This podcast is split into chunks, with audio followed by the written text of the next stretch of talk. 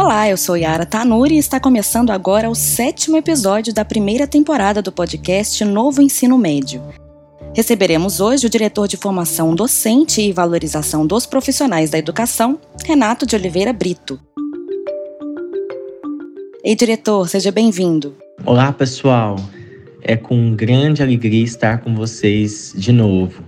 Nossa conversa de hoje será acerca da importância de os professores do ensino médio aderirem às formações tão oportunas para a implementação do novo modelo curricular no país, disponibilizadas pelo Ministério da Educação. Diretor, por que o MEC resolveu elaborar essas formações para os professores do ensino médio? Para as pessoas aderirem a uma mudança importante, é preciso oferecer informação, orientação, segurança. Tudo que é novo assusta, e é normal. As propostas diferenciadas do novo ensino médio precisam ser bem trabalhadas com professores, estudantes e as famílias.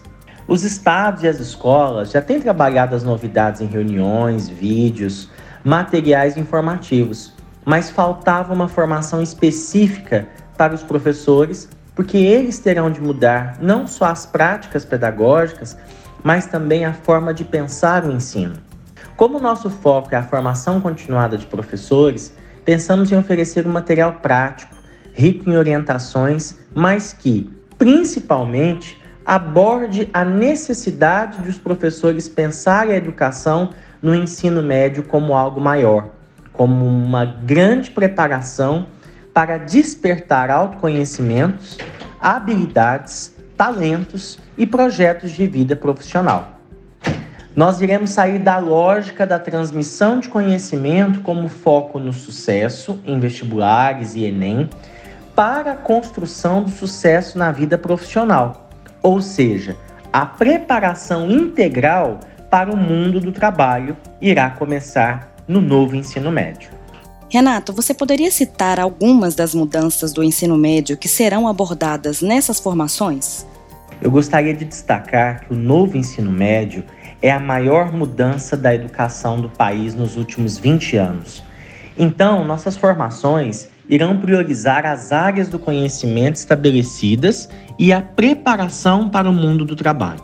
Essa mudança curricular irá reforçar e trabalhar mais talentos.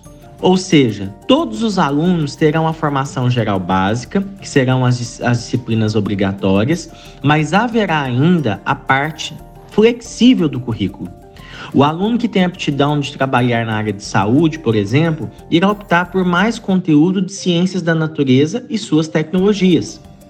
Nossa formação mostra como o professor irá adequar sua prática pedagógica dentro da interdisciplinaridade e baseada em solução de problemas. E isso despertará um pensamento mais crítico no aluno e o deixará apto para o enfrentamento da vida profissional. E, diretor, qual é a realidade numérica dos professores do ensino médio no Brasil?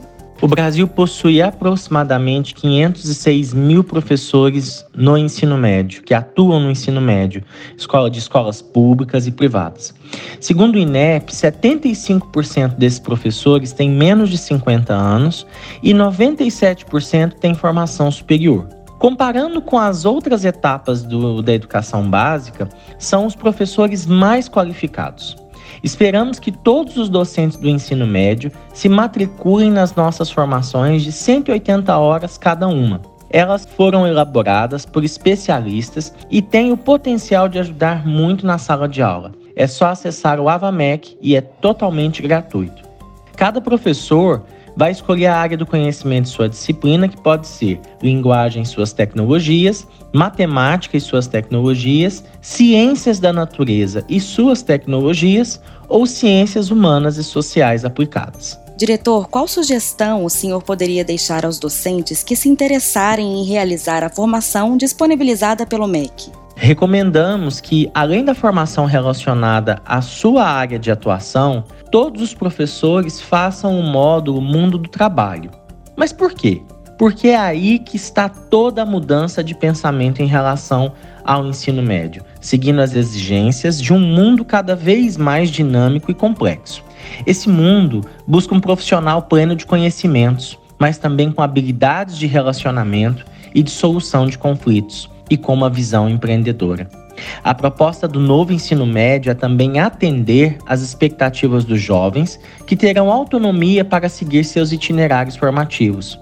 É a proposta das nossas formações é atender à expectativa dos docentes, oferecendo orientação e material de apoio na prática pedagógica.